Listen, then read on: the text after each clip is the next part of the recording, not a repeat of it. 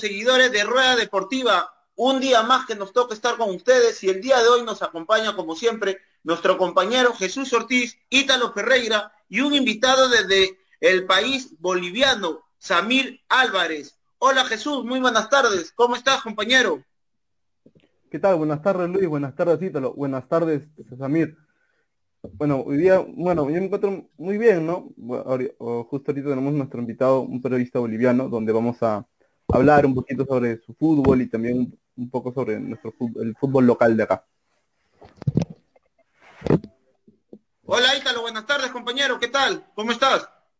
¿Qué tal? Buenas tardes, buenas tardes Jesús, buenas tardes Luis, buenas tardes Amir. ¿Qué tal? ¿Cómo están todos ustedes por allá? Nada, tenemos un bonito programa, esperemos que, que nos sigan acompañando el día de hoy y arrancamos con todo, ¿no? Con este bonito programa. Muy bien, Ítalo. Ítalo, eh, los auspiciadores del día de hoy, gracias a quien estamos saliendo al aire para poder ya de una vez empezar con nuestro colega desde, la, desde el país vecino, Bolivia. Listo, estamos gracias a Lozano Estudio de Maquillaje, especialistas en microblading y pestañas para hombres y mujeres. Entel Prepago, es un prepago pago con Entel. Conserva del pescado, el fino pez, la conserva del Perú, cerveza artesanal Cruz Valle, la cerveza de los emprendedores, Tal 51, Learning Center, con sus dos programas del TOL y IGOT Yubar, consultas y registros a las charlas académicas al número 915 1581 178 y también seguir en redes sociales en Facebook e Instagram a Kicks Accesorios. Así es, Ítalo, Kicks Accesorios, una marca tuya, esperemos como un buen, un buen peruano emprendedor pueda ah. salir adelante con tu marca. Pero bueno, muchachos, empezamos con nuestro colega y compañero Samir Álvarez desde el país vecino Bolivia. ¿Qué tal, Samir? Te dejo para que puedas saludar a todos nuestros seguidores de Rueda Deportiva. Gracias, Luis. Un placer. También un fuerte abrazo a Ítalo, a Jesús eh, gracias por la invitación para poder conversar de esto que nos apasiona, así que estamos listos desde la ciudad de La Paz, estamos con un, clima quizá no tan agradable, estamos en el, ingresando al mes de septiembre y por esta región es característico de que el frío un poquito esté eh, haciéndonos eh, sufrir, si, si se puede decir de esa manera, además hay un fuerte ventarrón por donde vivimos, así que, pero estamos nosotros bien a buen resguardo, así que listos para conversar de todo lo que eh, tiene que ver con el fútbol nacional y fútbol internacional también, si se puede. Así es, Samir. Eh, directo, como se dice, Samir. Eh, se sabía mucho de que un, algunos equipos bolivianos que están participando en la, en la Copa Libertadores querían hacer de local en Juliaca, donde el local es el binacional del Perú, el actual campeón del fútbol peruano.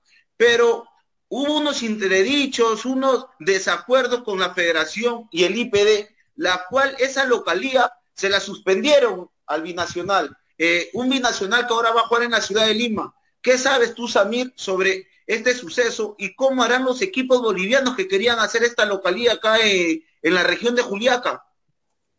Bien, eh, había esas alternativas por parte de Bolívar y Bilsterman. Bolívar, que es uno de los equipos más representativos de Bolivia en la ciudad de La Paz. Bilsterman, que es el vigente campeón. Hasta no hace mucho, ah, quizá un par de semanas, todavía se manejaba esa posibilidad de buscar alternativas eh, en relación a la localía, ¿no? Por el tema de la pandemia y los picos altos en relación al número de contagios, ¿no? Hay que recordar que la ciudad de La Paz es uno de los eh, de las regiones de Bolivia que más está siendo afectada por el tema de la pandemia, lo propio en Cochabamba, donde oficia de local el equipo de Germán. Sin embargo, a través de varias reuniones que han sostenido los directivos de ambos clubes junto eh, algunos administrativos de la Federación Boliviana de Fútbol con la gente y las autoridades del Viceministerio de Deportes y del Ministerio de Salud, han logrado han logrado que eh, se apruebe este corredor sanitario que ha sido propuesto por la Comebol. Es decir, no habrá ningún inconveniente, ya todo es oficial. Se ha hecho el trabajo no solamente con el Ministerio de Salud y el Ministerio de Deportes, sino también con la Cancillería del país para que eh, los equipos que vengan tanto a La Paz y a, Cochabamba puedan gozar de aquellas de aquellos privilegios, si se puede decir de esa manera, a la hora de ingresar al país. Hay que recordar que hay un decreto supremo que todavía mantiene las fronteras del país cerradas. Así que se ha logrado aquello, ¿no? Se ha logrado aquello y obviamente esto está posibilitando de que eh, la localía, que al menos para el equipo paseño, para Bolívar y para Bilsterman es algo fundamental. A través de ganar los partidos de local, existe esa idea de poder avanzar a los octavos de final, siempre y cuando se pueda rescatar alguna unidad jugando fuera en condición de, lo, eh, de visitante, ¿no es cierto? Entonces, a partir de ya esta idea, o mejor dicho, este objetivo que se ha concretizado de poder jugar de condición de local en, eh, estos, en estas fechas que se vienen por Copa Libertadores, los dirigentes, los aficionados están tranquilos ya solamente culminando o esperando llegar en, en óptimas condiciones a la fecha, al 15 de, septiembre, donde juega de local el equipo de Wilstermann en Cochabamba y Bolívar lo estará haciendo al día siguiente en la ciudad de La Paz cuando reciba al Palmeiras. Así es, Amir, mira, ¿eh? Qué buena, qué buena información, de verdad, porque yo también tenía esta duda de los equipos que participan en la Copa Libertadores, ¿no? Eh, tuvo un dato de, un gran amigo, eh, un, comunicador de también de la ciudad de Bolivia, seguro lo debe de conocer, Rubén de Leva, que me dio este dato de que habían dos equipos bolivianos que estaban interesados de hacer su localidad en Juliaca, ¿no? Por, el, por la ayuda de la altura, todo eso. Pero bueno, eh, Jesús, ¿alguna pregunta para nuestro colega Samir? Sí, este, este, hola, ¿qué tal, Samir? Buenas tardes.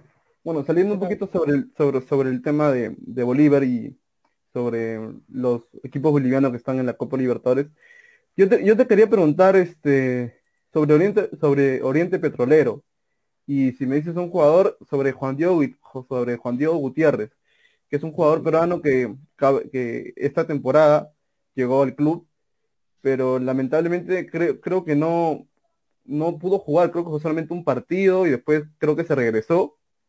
No sé no, qué información tienen, tienes tú o, se maneja en, en, allá en Bolivia el por qué de su salida del jugador peruano.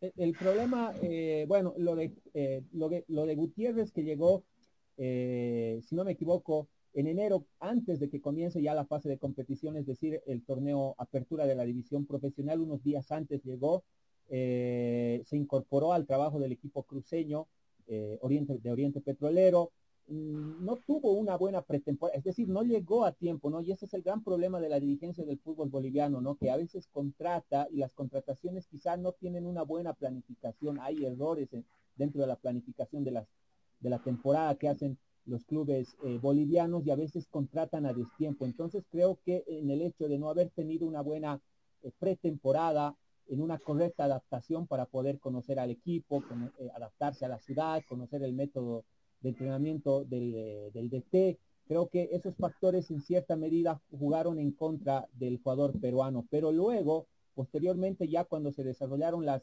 las jornadas, las fechas, eh, fue, fue, fue alternativa, ¿no? Partió desde el banco de suplentes, incluso marcó un gol, si no me, si no me falla la memoria, fue eh, frente a Aurora, si no me equivoco, un equipo cochabambino a cual le marcó un gol, eh, pero ya comenzaba a agarrar un poco más de ritmo de competencia el jugador. El problema eh, para su salida prácticamente se da cuando se frena el campeonato por el tema de la pandemia.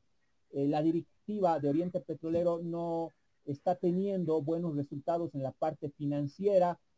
No solamente se fue Gutiérrez, también se fueron otros jugadores, dos chilenos que llegaron para reforzar esta temporada han dado muy pocas explicaciones de la salida de estos jugadores, te comento. Entonces va más que todo por un tema económico su salida, porque en el aspecto deportivo creo que ya estaba comenzando a agarrar, ya se había adaptado mejor, y estaba teniendo eh, una mejor incidencia dentro del juego del equipo, pero su salida, eh, creo yo, y por, lo, por la información que viene desde Santa Cruz, porque después de la pandemia, te comento, los directivos han hablado muy poco en relación eh, a temas deportivos, temas financieros y otros aspectos, ¿no? Pero eh, según lo que eh, se ha especulado, según la información que viene desde, la ciudad de Santa Cruz, tiene que ver por temas económicos, porque no llegaron a un buen acuerdo y por eso se fueron no solamente Gutiérrez, se fue el jugador mm, carreño chileno y otro jugador más que viene del país transandino que también terminó dejando las filas del equipo de Oriente Petrolero.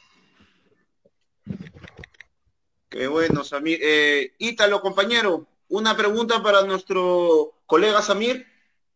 Sí, ¿qué tal? Buenas tardes, Samir. Te quería hacer una pregunta un poco del fútbol boliviano, ¿no? Sabemos que ya la liga peruana ya comenzó, comenzó en Ecuador, ha comenzado en Chile también.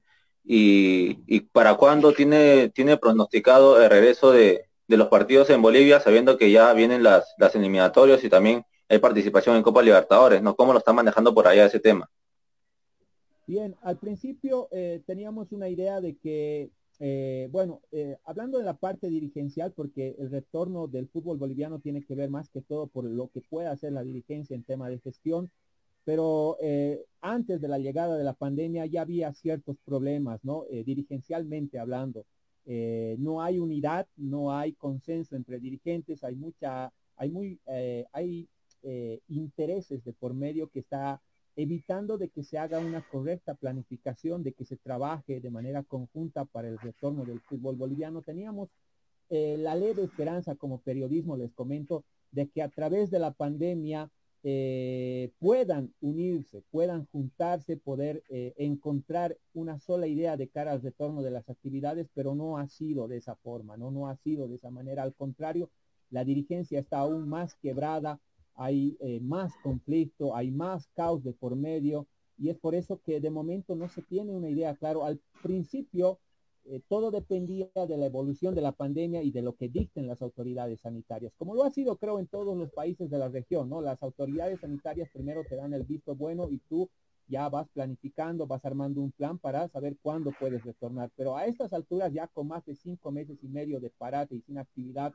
en nuestro país, la figura no ha cambiado, es decir, eh, todavía hay ese conflicto entre dirigentes. Primero se había em, hablado sobre los derechos de la división profesional, sobre los derechos audiovisuales del torneo de la división profesional. Eso ha generado en una primera instancia un rompimiento entre dirigentes.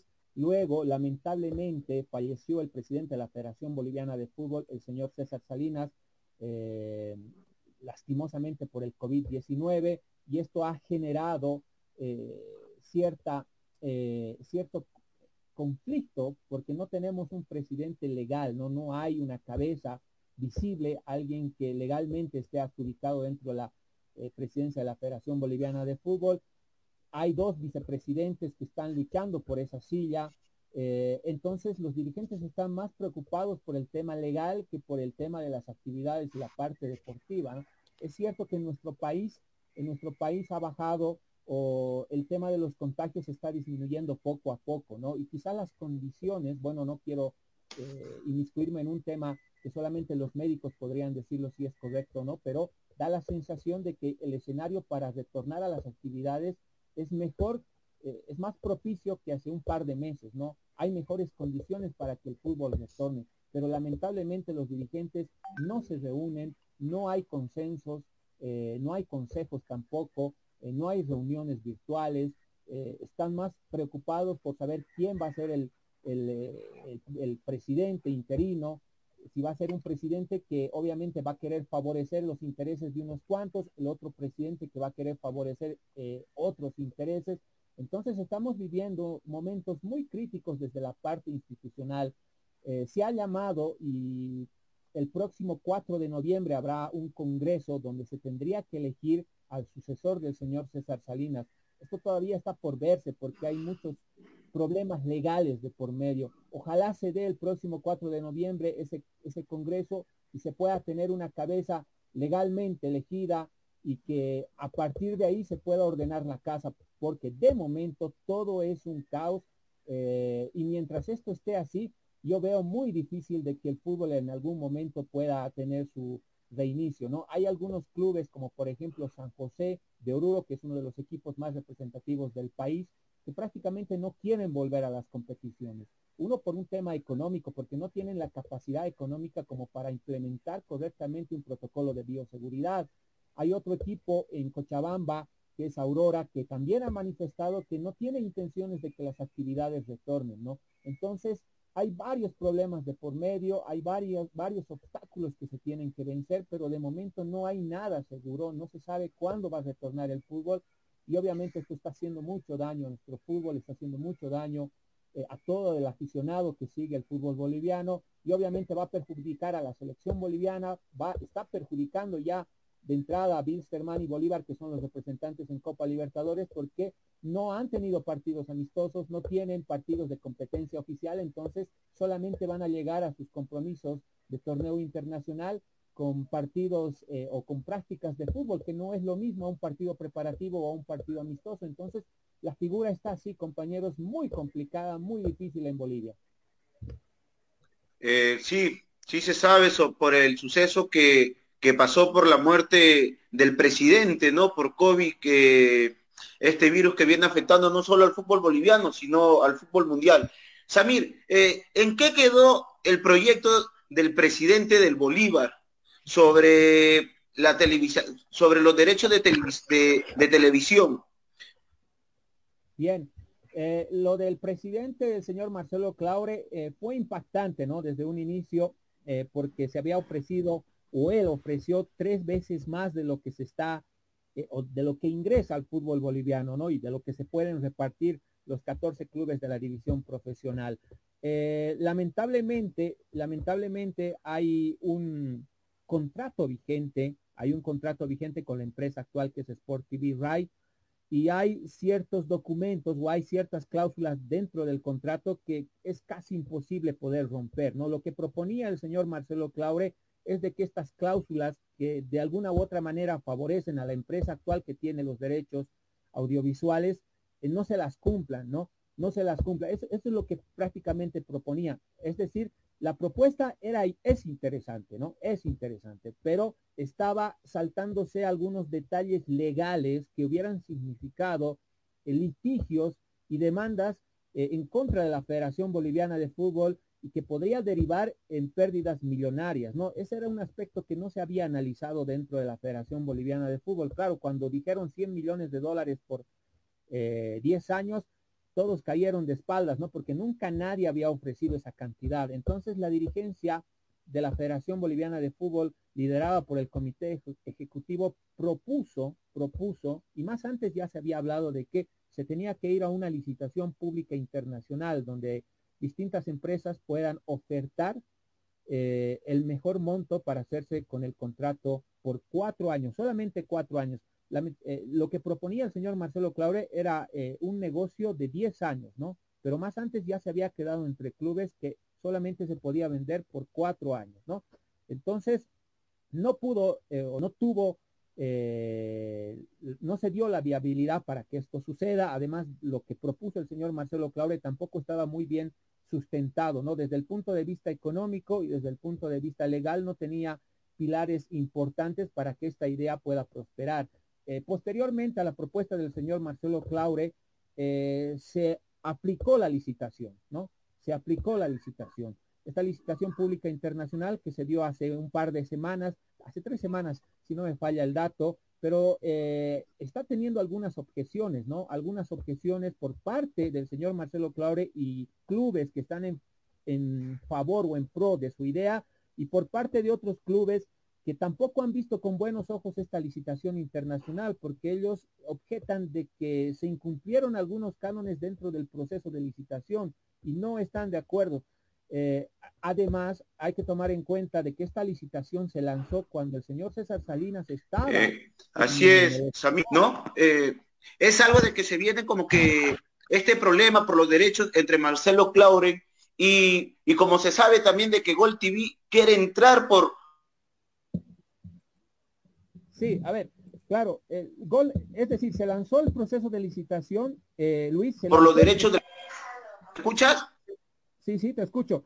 Eh, lo que te quería completar es que se lanzó el proceso de licitación, ¿no? Se hizo el proceso de licitación, se recepcionaron las, las, em, las ofertas o los sobres donde se postularon tres proponentes, ¿no? Uno fue Tigo de Bolivia, eh, el otro fue la, la, empresa actual, que es Sport TV Rai, y también apareció Gold TV, ¿no? Que tengo entendido que es del señor Paco Casal y que tiene eh, los derechos de televisión, por ejemplo, de Ecuador y de otros países. Creo que estamos teniendo... Ahora sí.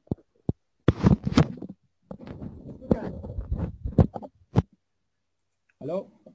Creo que Luis se, se acaba de, de, desconectar, creo que tiene unos este, problemas técnicos.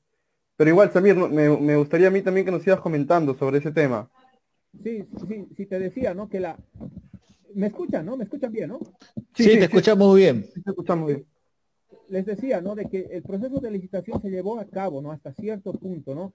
Eh, donde seleccionaron las, eh, los sobres de los proponentes de las empresas que eh, entraron en la subasta del fútbol boliviano. Hubo tres empresas, la actual empresa que es Sport TV Rai, la que tiene el contrato y que acaba este fin de, fin de año, en teoría, porque se tiene que cumplir un número de partidos determinados, pero luego eh, eh, Tigo de Bolivia, que también ingresó en la subasta, y Gol TV. Gol TV ofreció 50 millones de dólares pero eh, fue descalificada porque fue la mejor propuesta, ofreció 50 millones de dólares, por debajo estaba Sport TV Ray, un poco más abajo eh, Tigo. El problema eh, reside, compañeros, en que fue descalificada Gol TV, fue descalificada bajo un tecnicismo que aún desconocemos las razones porque hay una comisión calificadora que evalúa y hace un análisis de los tres proponentes, no solamente desde el aspecto económico, ¿no? Se ve el aspecto legal, el aspecto eh, eh, técnico y muchas cuestiones. El problema fue que eh, esta evaluación que hizo la comisión calificadora nunca la conocieron los, los 14 clubes de la división profesional, no fue conocida y aparte da la sensación de que el proceso de licitación no cumplió con los cánones, no, no cumplió con los cánones establecidos. Eh, entonces, en teoría, en teoría, eh, Sport TV se hizo nuevamente con los derechos audiovisuales del fútbol boliviano, pero todo ha quedado en foja cero porque hace poco les comento de que el vicepresidente, el segundo vicepre o el primer vicepresidente de la Federación Boliviana de Fútbol, que es el señor Marcos Rodríguez, acudió a un amparo constitucional, acudió a un amparo constitucional para ser nominado o para recibir eh, la silla presidencial de la Federación Boliviana de Fútbol. Y ese amparo constitucional determinó de que cualquier, cualquier decisión que haya tomado la Federación Boliviana de Fútbol a partir de la muerte o de la fecha del 23 de julio es nula, es nula. Entonces, es decir, este proceso de licitación, en teoría o a través de este fallo eh, o de este amparo constitucional, es nula, ¿no? Entonces, hay, un serie de, hay una serie de inconvenientes que son muy difíciles de poder explicar porque hay problemas legales, hay problemas financieros, hay problemas políticos de por medio que prácticamente eh, le están hundiendo en una arena movediza al fútbol boliviano, ¿no? Al fútbol boliviano. Ahora los clubes de la división profesional dicen que esta licitación es nula. Para ellos no es una licitación legítima, ¿no? No es una licitación legítima. Ahora no se sabe realmente si esta licitación y si los derechos del fútbol boliviano eh, van a volver a ser licitados, si el señor Marcelo Claure puede volver eh, a ofertar y si está en las posibilidades de hacerse con los derechos del fútbol boliviano. Es decir, todo está en el limbo, está en la nube a través de este caos dirigencial que estamos viviendo y la falta de legalidad, la falta de institucionalidad que hay en la Federación Boliviana de Fútbol. Así es, Samir. Eh, sobre la convocatoria del profesor César Farías, eh, se sabe de que en su primera lista eh, llamó a tres jugadores que son, no son netamente bolivianos, o, o son bolivianos, pero nunca jugaron por la selección boliviana. Eh, ¿Seguirá teniendo ese proyecto el profesor César Farías en llamar eh, a este tipo de jugadores, Amir? Bien, a ver, lo del señor César Farías y la selección boliviana de fútbol, compañeros, que está entrenando hace prácticamente dos semanas, hoy, si no me equivoco, cumple el día 14 de sus entrenamientos, lo está haciendo en Santa Cruz, no en la ciudad de La Paz, porque la idea de poder clasificar a la selección, al próximo mundial, parte de la idea de, de ganar todos los partidos en la ciudad de La Paz. De los nueve partidos que tenemos jugando en la sede de gobierno, eh, sumaríamos 27 unidades. 27 unidades. Y viendo lo que ha representado las, la tabla de clasificación de las, de las últimas eliminatorias, al menos te puedes, puedes ingresar en el cuarto o quinto puesto si sumas esos 27, esas 27 unidades, ¿no es cierto? Entonces la idea del señor César Farías es ganar todo de local. Bueno, esa siempre ha sido la idea, ¿no? Lamentablemente anteriores entrenadores no han podido concretar aquello. Yo recuerdo el último, las últimas clasificatorias prácticamente se perdieron en los dos primeros partidos que se jugaron en la ciudad de La Paz. Bolivia enfrentó a Colombia y enfrentó a Uruguay. Los dos partidos los perdieron en las primeras fechas y prácticamente ahí se desvanecieron las posibilidades de clasificar. Ahora la idea del señor César Farías es poder ganar los 27 unidades en la ciudad de La Paz, a ver si se puede o no sacar algún punto jugando en condición de visitante y quizá eso puede ampliar más el margen de poder entrar dentro del cuarto o quinto y tal vez, no creo en el, tercer puesto, pero dentro del cuarto o el quinto eh, puesto de la tabla y tener una clasificación directa o quizá un repechaje en el peor de, los casos, ¿no? Esa es la idea principal del señor César Farías. Para eso ha decidido eh, jugar en la ciudad de La Paz eh, con los jugadores prácticamente de Bolívar, de 10 Strongest, de Always Ready, que es otro de los equipos paseños, y de Bilsterman, ¿no? Esa va a ser la base de la selección boliviana de fútbol para jugar en la ciudad de La. Ahora, para jugar en la ciudad o para jugar en condición de visitante, va a armar otro equipo, otro seleccionado para ver si se puede arrancar alguna unidad jugando eh, en Colombia, en Perú, aunque es muy difícil, ¿no? Sabemos de que eh, las selecciones han elevado enormemente eh, su categoría eh, y tienen muchos jugadores jugando en el extranjero, en Europa, en México, en Estados Unidos, y este es el gran déficit que tiene el fútbol boliviano, ¿no? Que tiene muy pocos referentes en el extranjero, está Chumacero que juega en el Puebla, está Marcelo Moreno Martins que ha retornado al fútbol de Brasil, eh, y después eh, hay pocos, no son contados con las manos, ¿no? Entonces, a través de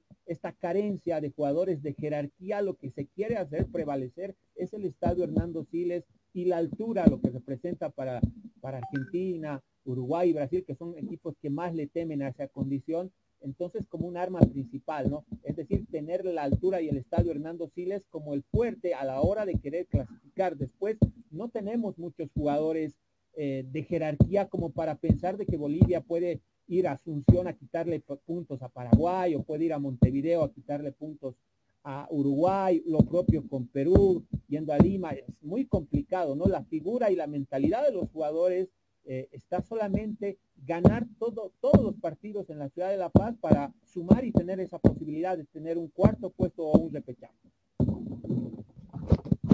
Muchas gracias, Amire por la participación el día de hoy. Eh, te dejo para que te puedas despedir de todos los seguidores de Rueda Deportiva. Ya ha sido un placer, gracias a toda la gente que está siguiendo Rueda Deportiva, es un placer, estoy a su disposición cuando intenten o quieran saber algo de lo que está sucediendo en Bolivia, pero ya les comento, ¿eh?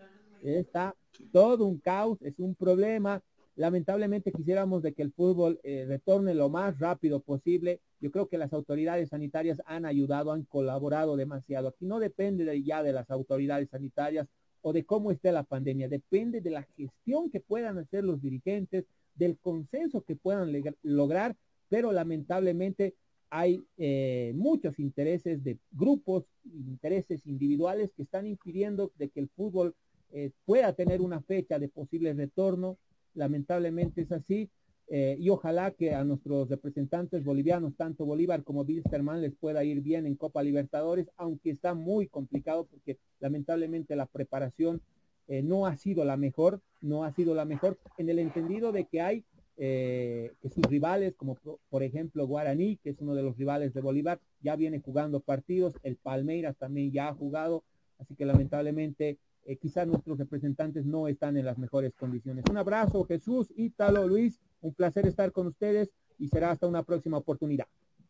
Muchas gracias, Amir. Eh, bueno, seguimos muchachos con, con la pauta. Eh, Ítalo, el día de hoy llegamos gracias a quién, compañero. Gracias a Lozano Estudio de Maquillaje, especialistas en microblading y pestañas para hombres y mujeres. Entel prepago son prepago Power con Entel. Conservas de pescado El Fino Pez, la conserva de Perú. Y cerveza artesanal Cruz Valle, la cerveza de los emprendedores. También está TAL 51, Landing Center, con sus dos programas de Toll, I Got You Bar. Consultas y registros a las charlas académicas al número 915-581-178 y a Kips Accesorios en Facebook y en Instagram. Así es, muy bien. Eh, ahora estamos con nuestro colega Andrés Silva desde el país ecuatoriano. Hola Andrés, ¿qué tal? ¿Cómo estás? Muy buenas tardes. Te dejo para que saludes a todos nuestros seguidores de Rueda Deportiva. Hola Luis, hola Ítalo, Jesús y a todos los amigos de Rueda Deportiva. No sé si se me escucha perfecto. Eh, un placer enorme estar junto a ustedes. La verdad que agradecido por la invitación y acá estamos a las órdenes para contarles eh, toda la información del fútbol ecuatoriano. Así es, Andrés. Se te escucha muy bien. Eh, bueno, la primera pregunta por mi parte. Eh, se habla mucho sobre eh, Moisés Corozo en sus inicios, ahora jugador de la Liga Deportiva Universitaria de Quito, LDU. Se habla mucho sobre si iba o no al Barcelona a inicios de año, Andrés. Así es, la verdad que lo de Moisés Corozo fue una de las tantas novelas acá en el fútbol ecuatoriano y la verdad es que sí, a inicios de, año, pues, antes de que ocurra todo lo que ha pasado, tanto en Ecuador como en el mundo, este, sucedió lo, de que Moisés Corozo podía fichar por eh, Barcelona Sporting Club, el, uno de los más importantes de acá de, Guayaquil y de, y de, Ecuador. Sin embargo, eh, hubo un lío entre dirigencia prácticamente, no, no hubo por ahí la, la comunicación acertada y se terminó incluso presentándolo o anunciándolo con una gráfica de parte de Barcelona en sus redes sociales como nuevo refuerzo del equipo. Inmediatamente eh, la gente que maneja el pase de Moisés Corozo eh, sacó un comunicado desmintiendo la información e incluso diciendo que aún ni siquiera habían llegado a un acuerdo. Entonces ahí prácticamente que ya comenzó todo a tomar eh, un mal color, sobre todo en la negociación con Barcelona y enseguida, me parece que fueron dos, tres días, se lo presentó a Moisés Corozo en cambio con el equipo de Liga Deportiva Universitaria, ahí sí ya con una imagen del jugador, del presidente del ex club eh, donde estaba él, es decir, Macará, firmando el contrato y haciendo efectiva la, el fichaje por parte de Liga Deportiva Universitaria. De ahí en adelante lo de Moisés fue adaptarse al equipo y también buscar su puesto, porque él no venía siendo titular, hasta el reinicio de liga profesional. Eh, se, movió un poco las fichas en el cuadro de liga. Eh, terminaron relegándolo a Carlos del Paco Rodríguez, que venía siendo el jugador titular en la defensa, el uruguayo. Eh, se, se, cubrió ese puesto, sobre todo por la salida de Antonio Valencia, que tuvo liga, y se trajo un nuevo extranjero. Entonces desocuparon el cupo de Rodríguez, que aún sigue sin equipo acá en Ecuador y entrenando con liga, y tomó prácticamente ese puesto Luis del Cunti Caicedo, que es otro de los defensas ecuatorianos. Sin embargo, su nivel no convenció y recientemente, nada más dos, tres fechas, es donde Moisés Corozo comenzó a ser titular y ahora prácticamente es una de las figuras del equipo en dos y tres partidos. Eh, muy bien, Andrés. Eh, Jesús, cítalo, ¿alguna intervención para nuestro compañero Andrés Silva? Sí, ¿qué tal? Buenas tardes, Andrés. Te quería preguntar un poco también, ya que estamos hablando de los jugadores que van a emigrar a, Europa, hay uno, un ecuatoriano, Fidel Martínez, que juega en el Barcelona, que está cerca de China, de, de de Shanghái de China. ¿Cómo, ¿Cómo ves esa transacción? Si ya está confirmado, si ya están avanzadas las conversaciones con este jugador ecuatoriano.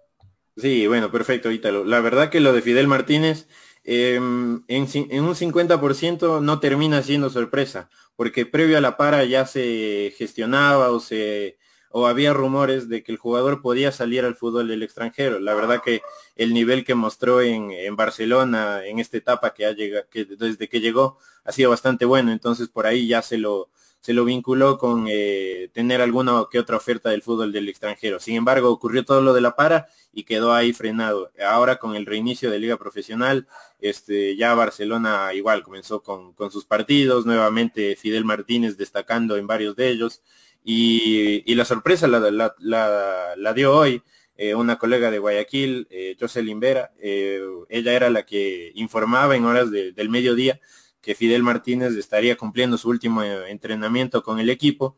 Y efectivamente, más en la tarde fue confirmado ya por otro colega, José Alberto Molestina, que el, empresario ya había dado la, palabra de que el jugador va a dejar Barcelona y que incluso en las próximas horas ya estaría, es más, viajando a China cuando ya tengan todo listo para poder vincularse al equipo. El cuadro de, Asia termina pagando la cláusula de rescisión que es alrededor de 1.5 millones, eh, muy baja a mi parecer para Fidel Martínez, que incluso debería costar un poquito más, pero de todas formas termina pagando la cláusula y, e ingresando dinero, que es lo que necesita Barcelona en estos momentos. Entonces por ahí creo que también se termina haciendo la, la transacción y de ahí eh, analizando un poquito el fichaje, la verdad que como siempre acá se maneja en Ecuador, eh, cuando das el salto al fútbol el extranjero se espera que sea al menos México u otra liga más competitiva, si no es de Europa, porque si es de Europa muchísimo mejor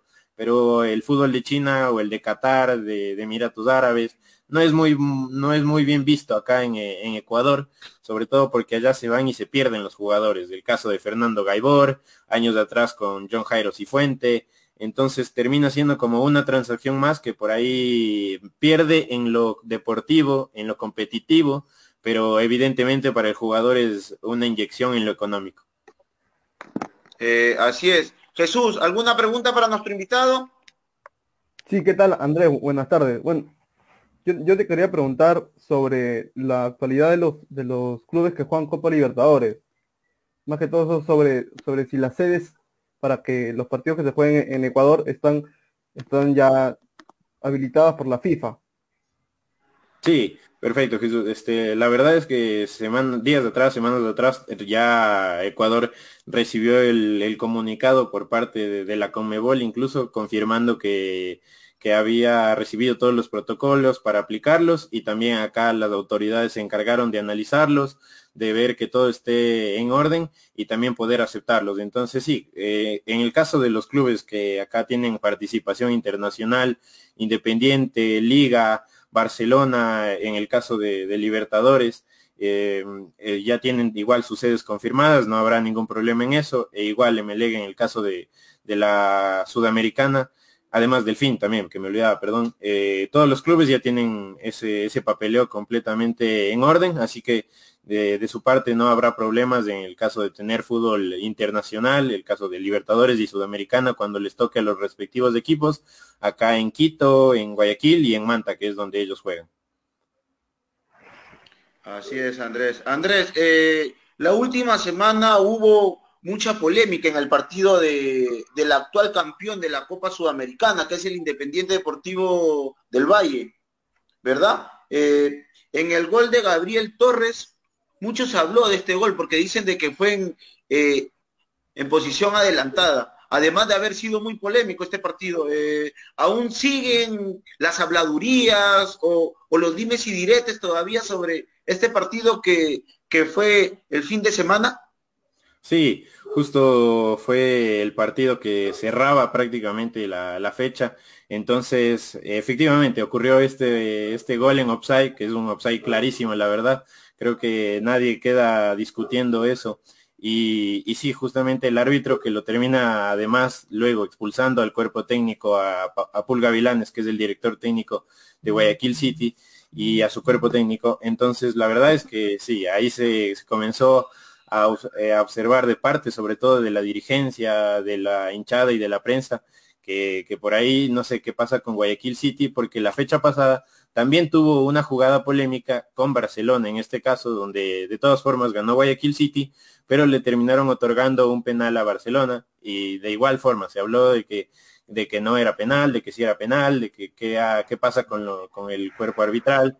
Entonces ya prácticamente repetir el error con el mismo equipo termina encendiendo la llama aún más. Entonces, de parte de, de la dirigencia de Guayaquil City, esta mañana se, ya se emitió un comunicado oficial, sobre todo de, ellos, eh, declarando que quieren respuestas por parte del gremio arbitral y de liga profesional, que no quieren más errores y también en el comunicado se detallan todas las jugadas que, ellos consideran que están en su contra.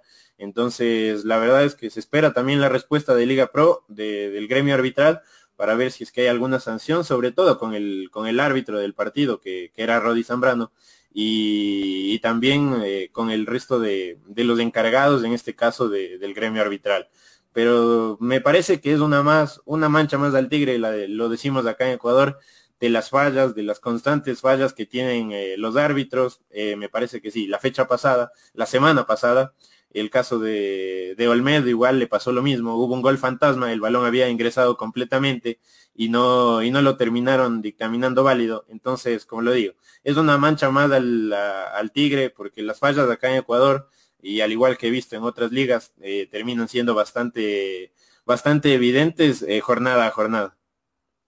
Eh, muy bien, Andrés. Andrés, eh, en el caso, bueno, de, de, este ídolo, se podría llamar, del fútbol ecuatoriano, que es Antonio Valencia, eh, tuvo un problema en Liga Deportiva Universitaria, en LDU.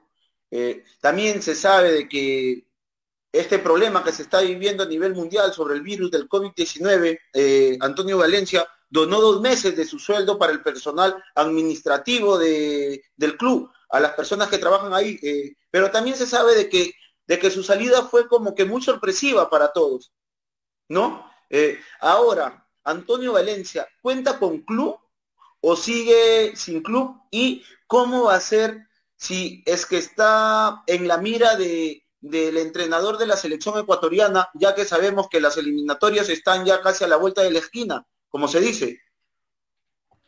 Sí, perfecto. Lo, de Antonio Valencia, sí. La verdad es que aparte de la llegada polémica y todo de, Valencia acá, sobre todo con lo que ocurrió en la selección, eh, luego de la Copa América, ese piso 17, eh, luego de la derrota y la eliminación ante Japón, terminó siendo un boom para la prensa. Por ahí se le culpa un poco más a la prensa de la costa acá en Ecuador, que le pegaba y le pegaba a Antonio Valencia, incluso aprovechando de que ya lo tenía acá en el país pero de todas formas eh, ya se iba olvidando incluso la gente un poco de eso, el hincha de liga lo comenzó a querer, la dirigencia también, el jugador se sentía bastante contento incluso en el equipo, eh, por, por, dar el ejemplo, él conversaba una vez con Jefferson Montero, otro de nuestros ecuatorianos eh, fuera del país, que llegó a Europa y todo, y le decía que, que, le encantaría tenerlo a Montero acá, incluso el jugador había mencionado que que si hay la posibilidad, con, gusto estaría regresando al país para jugar en liga y con Antonio Valencia.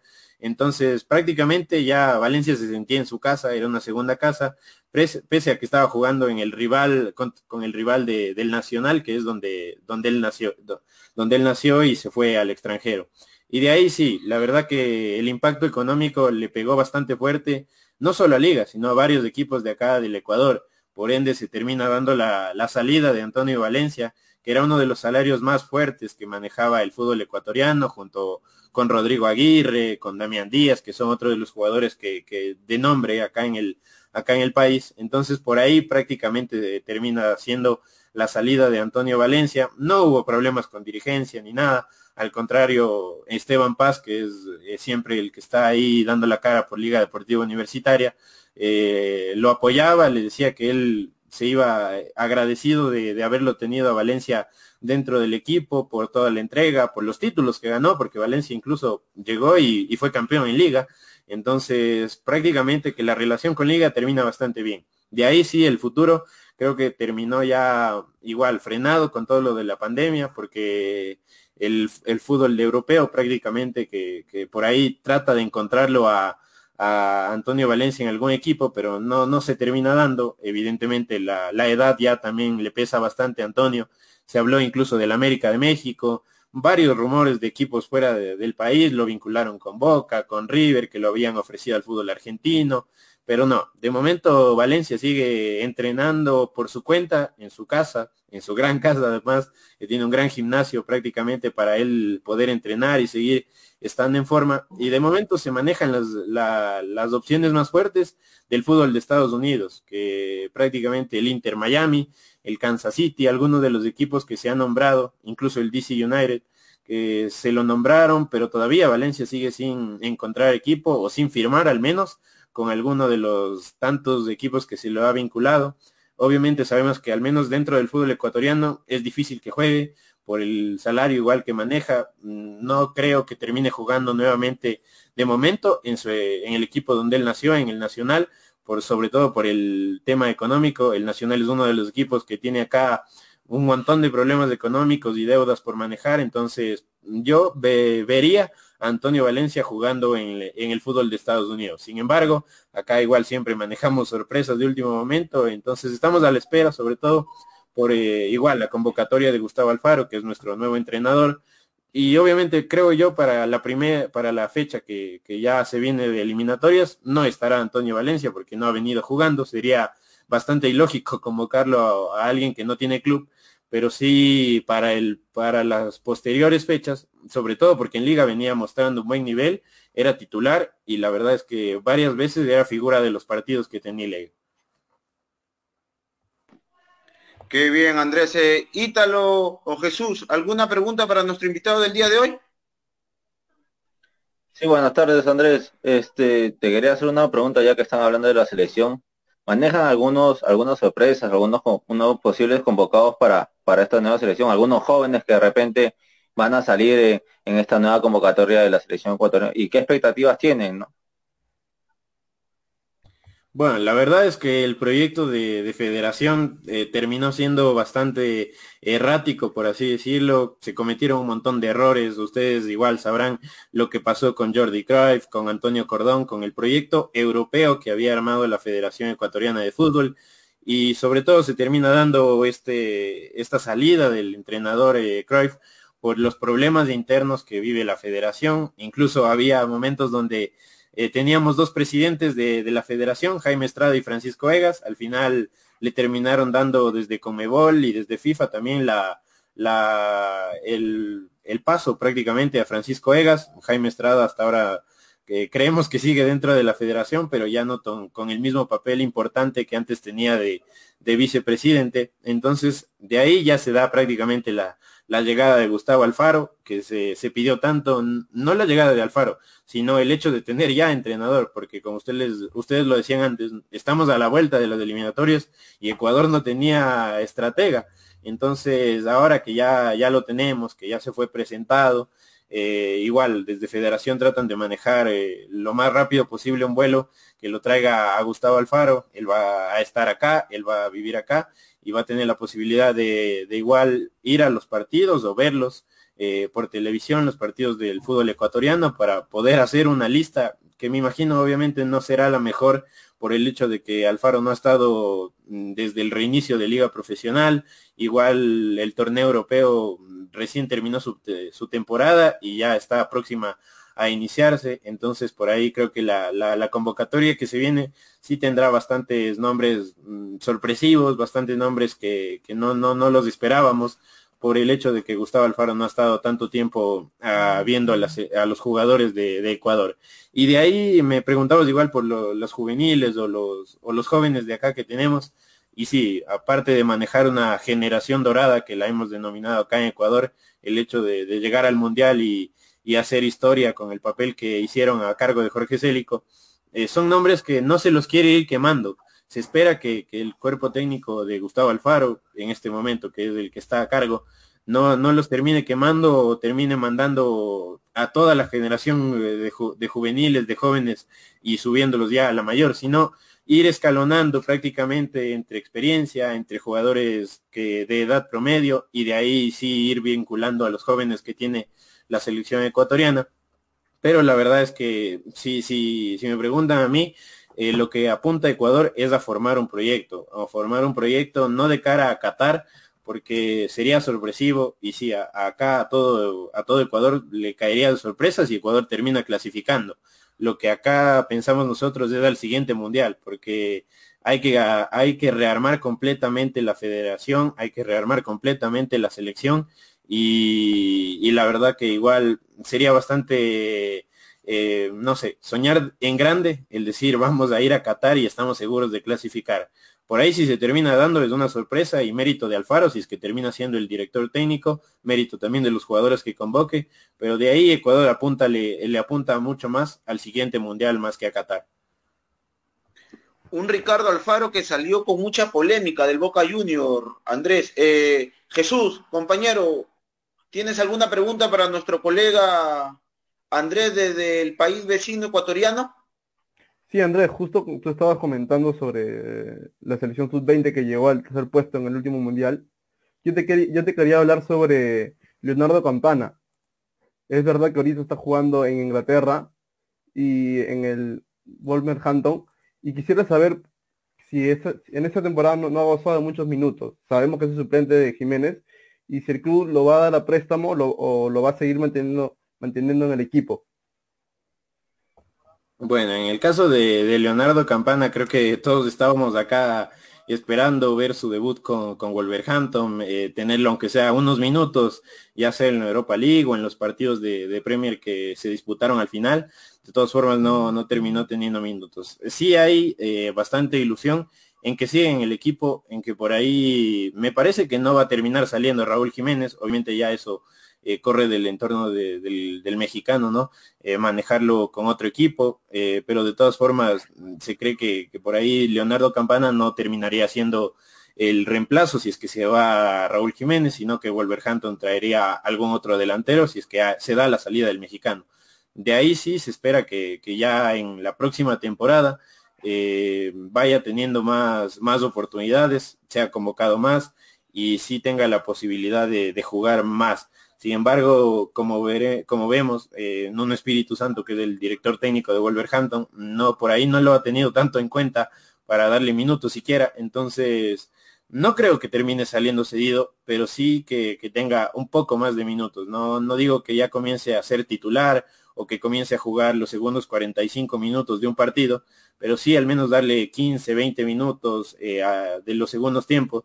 Y eso es lo que se espera acá en Ecuador. Incluso el jugador eh, ha mejorado muchísimo en el aspecto físico, ha ganado masa muscular, como cualquier jugador de, que va para, para el fútbol europeo. Y ahora incluso hacían la comparación semanas atrás que, que Wolverhampton todavía estaba disputando la Europa League eh, lo veían en una foto a Leonardo Campana y había ganado masa muscular de forma increíble, parecía otro Campana, entonces sí hay ilusión bastante acá en Ecuador de que pueda mantenerse en Wolverhampton y tener un poco más de minutos sin ser obviamente figura o ya titular de fijo del equipo. Qué bueno, Andrés. Eh, Andrés, te comentaba antes de la pregunta de mi compañero Jesús Ortiz, eh, una sorpresa de verdad este nuevo contrato del profesor Alfaro como nuevo entrenador de la selección ecuatoriana. Sabemos de que salió muy criticado del Boca Junior. Al igual también llegó con muchas críticas eh, al cuadro Ceneice. ¿Cómo lo tomó la prensa ecuatoriana la llegada del profesor Alfaro? Bueno, la verdad que acá en, Ecuador, eh, al igual que en fichajes de jugadores y demás, eh, se manejaron un sinnúmero de, de, nombres como, como futuros entrenadores de Ecuador, manejaron nombres como Miguel Ángel Ramírez de Independiente, Pablo Repeto de Liga, Paul Vélez de, Macará, que es entrenador ecuatoriano, Alex, Alex Aguinaga, incluso que hoy está eh, teniendo una función como periodista allá en Fox México y, demás. Incluso Guillermo Almada era el más opcionado. Hasta el final se manejaba como Guillermo Almada, el nuevo entrenador de Ecuador, eh, pero sin embargo no se terminaron dando las negociaciones, hubo ahí un desacuerdo económico al final que lo terminaron descartando. Entonces Gustavo Alfaro apareció casi al final de todos los nombres que ya se habían emitido, con Héctor Cooper, que era otro de los, de los nombres que se habían mencionado. Entonces de ahí prácticamente lo de, lo de Alfaro termina siendo una apuesta, como igual lo dije antes, a un proyecto. Sabemos de la capacidad que tiene Alfaro de potenciar sobre todo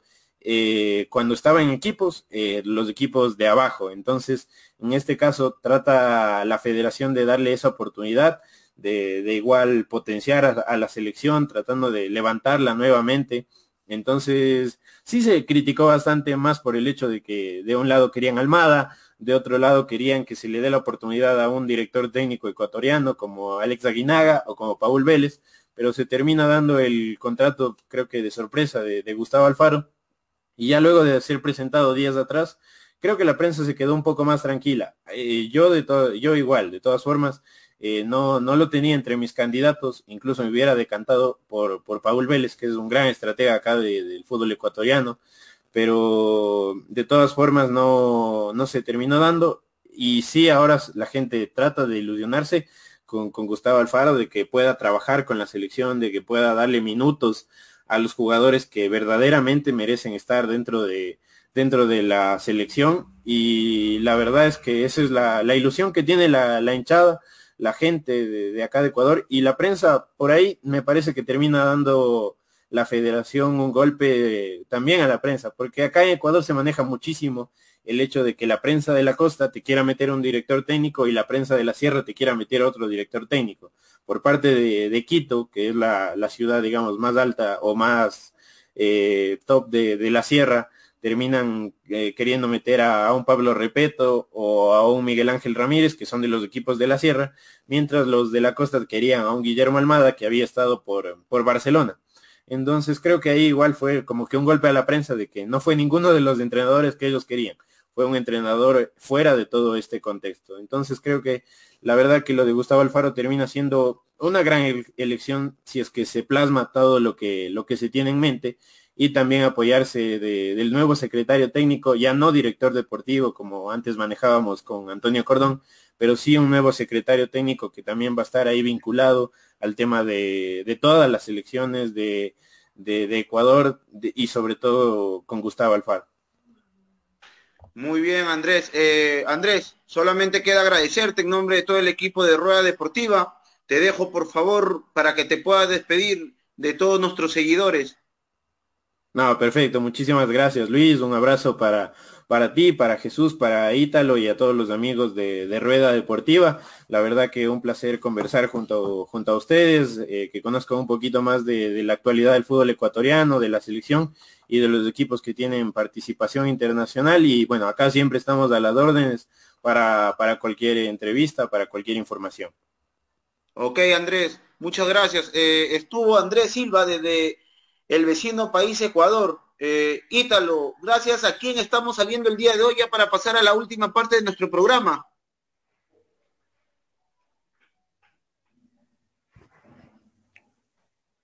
Ítalo, ¿me escuchas, compañero? Bueno, creo que nuestro compañero Ítalo está teniendo el día de hoy un poco de problemas técnicos, pero bueno, eh, entramos entonces, muchachos, eh, de fecha de la Liga 1 y esta polémica que se originó y es que, no me, que no me falla la memoria sobre que reventó en redes sociales el sábado por la noche sobre 12 casos positivos por COVID-19 en el plantel del Sporting Cristal, pero muy rápido salió el Sporting Cristal a desmentir esto, ya que, si, ya que se volvieron a hacer otras pruebas donde los jugadores del cuadro rimense eh, arrojaron negativo. Jesús. Sí, sí, justo yo, yo vi esa información el, el día sábado en la noche. Me, me llegó un, una información sobre eso. También lo, lo, comentaba con unos colegas periodistas para ver si era cierto. Y, y también el día de ayer a primeras horas de la mañana sale Sporting, Sporting Cristal a desmentir todo, todo, todo lo que había sucedido, ¿no? Y bueno, se sabe que es mentira. ¿Quién habrá filtrado esa información? Hasta ahora no se sabe. No sé si el club va, va el club de Fondo Cristal estará buscando a las personas o a la institución que, que puso esa información en las redes. Pero bueno, se sabe que es mentira, ¿no? Y bueno, mejor para el fútbol, mejor para la liga local, porque como ya sabemos, al principio, en, al principio del reinicio de la liga se suspendió por, por amonestación de personas afuera, afuera del estadio y hubiera sido una pena, ¿no? Si hubiera, esto hubiera sido verdad y también se hubiera suspendido de nuevo el, el campeonato. Así es, Jesús, sí, hubiera sido una pena porque también de haberse confirmado estos 12 casos, el cuadro íntimo de Alianza Lima también se vería perjudicado porque todo esto sucedió antes del partido con el cuadro blanqueazul, Jesús. Eh, eh, e Ítalo. También hoy día un cuadro cervecero que le ganó por 4-1 a la Academia Cantolao. Seis. Eh, seis, un seis resultado, 6 a 2, perdón, 6 a 2. Eh, un resultado pero muy muy abrumante se podría decir muchachos. Un, un cuadro rimense que de nuevo está tomando esa vía de, del triunfo, ¿no? Ítalo. Sí, la verdad que, que un sorprendente Cristiano, a pesar de, de, los problemas que había habido, de esta confusión que, que tuvo de 12 jugadores supuestamente positivos, Hoy día, hoy día salió con todo el Sporting Cristal, dio, dio uno de sus mejores partidos, creo, durante el, durante reinicio de, este regreso. Y, un cantolado sorpresivo, ¿no? Que, que lamentablemente fue goleado y, y, jugando, jugando de una manera que, que al primer tiempo había, había terminado 3-1, ¿no? Quizás Cantolao un poco más atrevido, un poco más jugando para adelante y, y mientras, mientras se daba el 2-1 con gol de Yurel Celi de penal, pensaba que, que, se podía dar lo mismo que pasó con Binacional, ¿no? La, remontada, ¿no? La sorpresiva remontada que, que hizo Cantolao, pero lamentablemente este para los intereses del, de Cantolao, Cristal salió con todo en el segundo tiempo y, y le pudo meter un Suiza 2, ¿no? Un sorpresivo también Sandro Rengifo, que salió medio golpeado, ¿no? Sabemos que mañana se tiene que presentar a, la selección y, con este con este golpe que ha tenido, hasta ahorita no hay información de qué es lo que pasó con, con, con Sandro Rengifo, pero, pero fue un golpe que, lo sacó del, partido, ¿no? Así es, eh, así es, muchachos. Eh, Ítalo, estoy de acuerdo con lo que tú dices, pero yo creo que fue uno de los mejores partidos que tuvo Sporting Cristal durante todo este año. Eh, bueno, de la mano del profesor Roberto Mosquera. Esperemos de que el cuadro rimense siga por esa vía, ¿no? Que siempre nos tiene acostumbrados estar ahí peleando siempre en los primeros puestos y luchando un cupo por la Copa Libertadores o por la Copa Sudamericana también. Eh, pasamos a tienda crema también, muchachos. Algo rápido porque ya estamos, ya estamos sobre el tiempo. Eh, un universitario de deportes que sigue por la hacienda del triunfo, Jesús. Sí, la verdad que sí. Ah, justo hoy día fue el primer partido que se jugó del día. Ahorita se está jugando el partido de Alianza Universidad contra Sport Huancayo.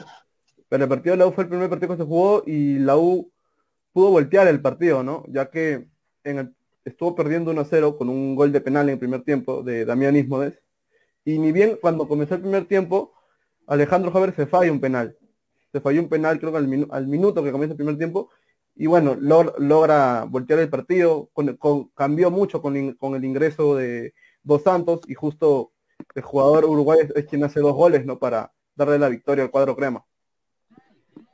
Así es, Jesús. Eh, Ítalo, ¿tienes alguna opinión sobre el partido del día de hoy del cuadro crema con el equipo del Cantolao?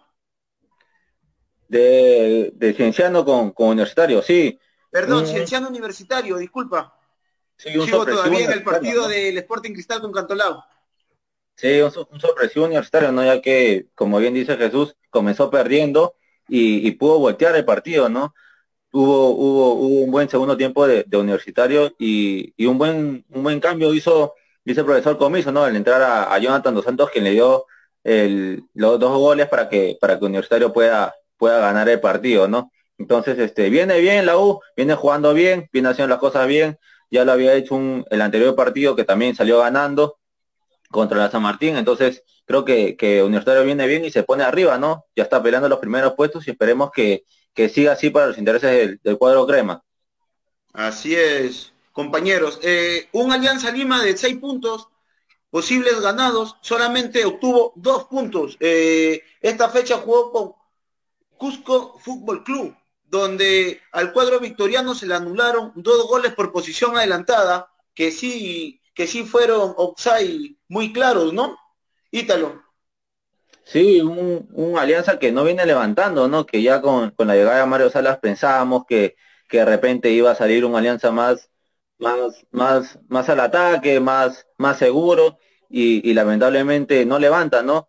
Sabemos que igual el profesor Mario Salas recién ha llegado, recién tiene dos partidos, el cuadro blanqueazul recién se está acoplando después de un parón que hubo, pero, pero esperemos que, para bien de, Alianza pueda, pueda levantar el próximo partido y, lo pueda, y lo pueda comenzar ganando, ¿no? Ya que viene varias, varias fechas sin poder ganar. Y también una expulsión polémica, ¿no? De Reinaldo Cruzado, que para mí no fue, no fue la segunda amarilla, creo que fue el balón y, y lamentablemente para intereses blanqueazules creo que también eso lo perjudicó un poco a Alianza con, con el partido de Fútbol Club, ¿no? Un Fútbol Club que, un Cusco FC que, que viene bien, que viene jugando bien y viene haciendo las cosas bien, ¿no? Ya, ya vino a golear a, a Sport Boys y ahora con Alianza creo que, que lo tuvo ahí también. Así es, Cita, lo estoy completamente de acuerdo también contigo, pero este delantero chileno que llegó como la salvación del gol para el cuadro Grone, como que todavía no termina por mostrarse por completo o, será de que es una decepción o bueno, una nueva decepción que para, para el cuadro victoriano, porque recordemos de que últimamente Alianza Lima estaba trayendo delantero del extranjero que no le estaban dando muchos resultados. El último delantero que como que le empezó a dar resultados, goles, fue Adrián Balboa, pero recordemos de que tuvo una salida pero totalmente, eh, totalmente muy abrupta y se podría decir de que salió por la puerta de atrás Adrián Balboa, cuando los hinchas pedían de que Rocky Balboa se pueda quedar todavía en el cuadro victoriano y los dirigentes de, de Alianza Lima decidieron por su compatriota Federico Rodríguez, el cual también eh, meses después pidió salir por problemas familiares, se supo. Jesús Ortiz.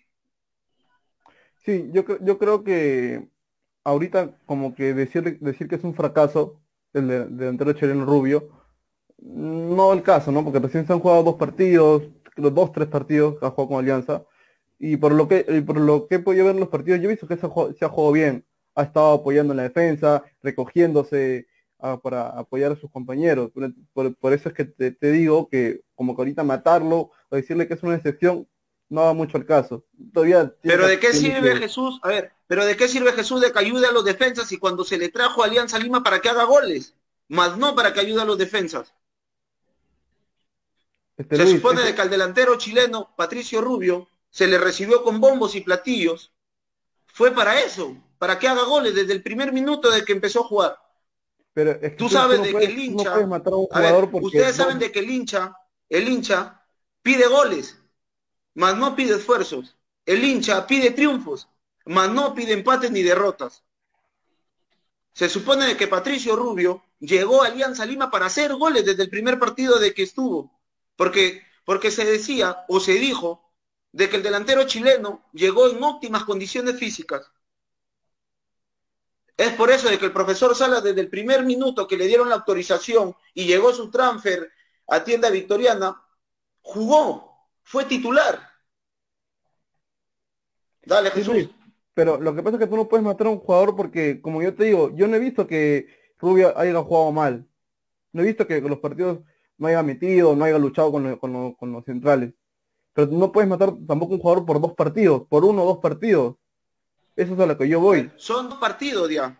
Son dos partidos de titular que se le está dando la confianza. Pero está bien, pero... Se pagó lo que se tuvo que pagar para hacer goles. Para hacer goles. Se lo trajo para hacer goles desde el primer partido. Se supone que es el delantero, es el 9 que trajo Alianza Lima para que así vuelva Alianza Lima a la senda de victoria. Este Luis, tampoco este Rubio no es el único delantero que tiene Alianza, también está jugando Mora por banda. Entonces, Pero Mora no juega de delantero. Por, por, qué, lo, matas tanto a, Rubio? No lo estoy matando a Rubio, Jesús. Sino, a ver, el hincha, el hincha blanqueazul quiere goles. La dirigencia blanqueazul quiere goles. Porque si no hay goles, ¿qué va a pasar con el profesor Salas? Está bien, es un gran estratega y yo creo que Alianza Lima viene jugando muy bien. Pero si no hay goles, como se dice, goles son amores. Y con goles tienes tres puntos, tres puntos ganados. Dale, Jesús.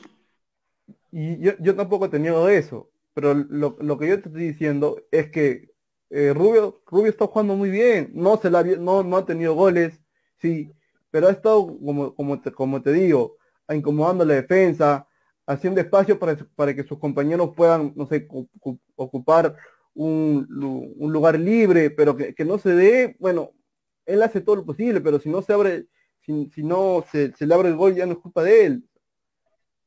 Yo quisiera acotar ahí un poco a lo que dice Luis, a lo que dice Jesús. Eh, yo creo que, concuerdo un poco con Luis, no creo que lo trajeron a Rubio para hacer goles, para que, para que el club pueda, pueda, pueda ganar los partidos. Creo que, que sacándolo a Rocky, creo que, que fue una, una, como dijo bien Luis, salió por la puerta falsa y creo que ahí se, se equivocaron los directivos de, Alianza para, para poder sacarlo y traer a este jugador chileno, ¿no? Patricio Rubio. No es, no es que en lo personal no es que esté jugando bien, creo yo. No está jugando bien, porque si jugara bien, creo que hubiese tenido ocasiones de gol. Es más, ni ocasiones de gol se pudo fabricar él mismo para poder hacer goles en Alianza. creo que las ocasiones la tuvo, creo que Ascuez estuvo, tuvo más ocasiones que él, y Ascuez siendo, viniendo más de atrás. Entonces yo lo veo a un Rubio, sí, generoso con su compañero, sí, guerrero, pero, pero eso no es, no es lo que se le pide a, a Patricio Rubio, creo que se le pide que haga goles y que tenga más ocasiones de gol. Y eso es lo que no está dando el, el delantero chileno, ¿no? Así es, compañeros. También se vio eh, en un programa deportivo, bueno, no se sabe todavía, pero como que hubo una pequeña incomodidad entre Leo Butrón y Rinaldo Cruzado cuando ya estaban abordando al bus a la salida de, del estadio Alberto Gallardo. No sé si ustedes pudieron ver esas imágenes. Sí, sí, yo, yo lo pude ver por medio de la televisión, pero yo vi más que todo ahí una, una, una conversación, ¿no? Capaz este Reinaldo mostrando, diciéndole su incomodidad a, a Butrón por la expulsión que sufrió el, en su partido contra Cusco. Así es, compañeros. Eh, bueno, ya para ir cerrando ya el programa del día de hoy, también en unas recientes declaraciones para un medio de comunicación, eh, el defensor de la César Vallejo, Cristian Ramos, declaró de que los medios de comunicación más le dan eh, pantalla al gol de Jefferson Farfán contra Nueva Zelanda, más no su gol que él anotó, ¿no? Dice, nosotros ganamos 2 a 0 ese partido.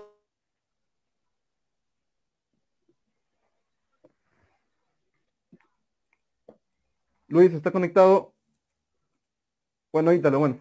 Bueno, ya para acabar el programa, justo como comentaba. tal parece, ahorita en breve veréis a Jesús, tal parece que Falfana ha confabulado contra, contra, contra Luis.